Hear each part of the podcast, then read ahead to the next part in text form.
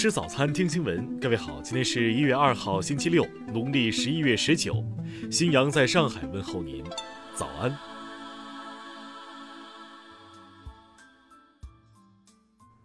首先来关注头条消息。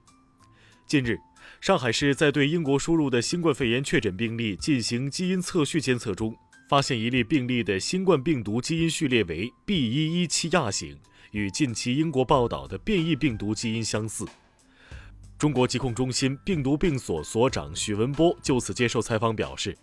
上海发现的变异株基因检测结果表明，变异株对细胞感染力增强，但在传播力与人类社会活动、冬季的气候和人群的自我防护措施紧密相关。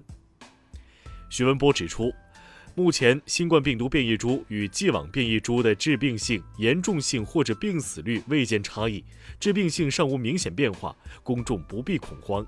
戴口罩、勤洗手、保持社交距离，仍然是阻断病毒传播的有效措施。听新闻早餐知天下大事。国务院扶贫办近日表示，二零二一年要把巩固拓展脱贫攻坚成果摆在头等重要的位置来抓，坚决守住脱贫攻坚胜利果实。数据显示，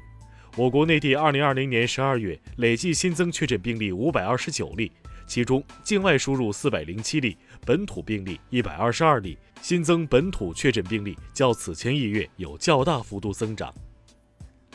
中国科学院和中国工程院的新一轮院士增选工作元旦启动，此次院士增选，中科院总名额为七十三名，中国工程院不超过八十八名。公安部消息。二零二零年，全国公安机关在常态化疫情防控条件下，圆满完成系列重大活动安保任务，确保了一千余场大型群众性活动安全顺利举办，做到了安全不出事，疫情零发生。民政部近日印发了《收养评估办法》，遵循最有利于被收养人的原则，以进一步形成以被收养未成年人为中心的收养观念。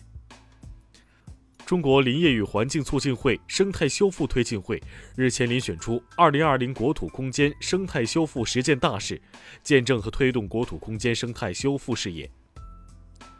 中国和平统一促进会昨天发出新年贺词，致意海内外反独促统同仁和所有致力于中国统一大业的朋友，并指出疫情肆虐难阻反独促统步伐。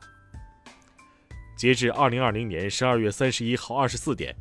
三峡电站二零二零年累计发电一千一百一十八亿千瓦时，创单座水电站年发电量世界纪录。下面来关注国际方面，美国总统特朗普昨天宣布将移民和工作签证禁令延长三个月，从而使得这一禁令将在拜登就任后继续生效。美国加州旧金山官员当地时间十二月三十一号宣布，无限期延长当地的居家令和旅行隔离令。昨天，第七十五届联合国大会批准了总额约为三十二点三一亿美元的联合国二零二一年常规预算。世卫组织昨天正式通报了新冠病毒自出现以来的主要变异情况，包括四种变体。据韩国产业通商资源部一号消息，受新冠肺炎疫情影响，韩国去年出口额同比降百分之五点四。加拿大总理特鲁多昨天在新年致辞中对民众承诺，加政府将继续竭尽所能扶持民众和工商业克服危机。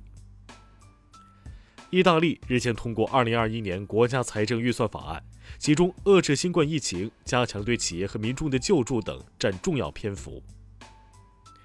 据美国政府知情人士披露，美方正考虑把古巴重新列入支持恐怖主义国家名单，古巴外交部长对此表示谴责。下面来关注社会民生。北京疾控中心昨天表示，将组织顺义、朝阳等区在一定范围内开展核酸检测，此次筛查实行应检尽检，必要时上门检测，确保实现不漏一人。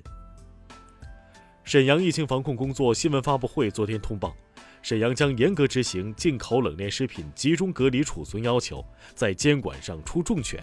坚定果断地抓紧、抓严、抓实、抓细人物环境同防各项措施。近日，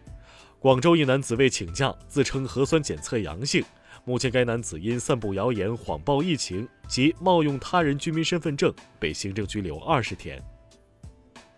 浙江省应急管理厅近日公布温岭槽罐车爆炸致二十死事故调查报告，三十名公职人员被问责处理。经一千八百一十六人和五架直升机持续奋战，云南省迪庆州幺二二八森林火灾明火于昨天全部扑灭。下面来关注文化体育。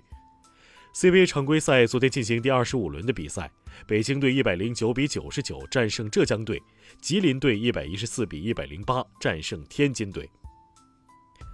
首届中国游泳争霸赛继续进行。第二个预赛日，女子100米仰泳，傅园慧排名第一；100米蝶泳，张雨霏占据首位；男子100米仰泳，徐嘉余轻松占得头名。日前，青海省文物考古研究所联合多所大学，共同对宗日遗址进行主动性考古发掘。此次发掘取得了阶段性成果，丰富了宗日遗址的文化内涵，深化了对黄河文化及河湟文化的认知。近日。传统牌匾文化展在广州开幕，共展出二十七块牌匾，上至明万历年间，下至民国，时间跨度超过四百年。以上就是今天新闻早餐的全部内容。如果您觉得节目不错，请点击再看按钮。咱们明天不见不散。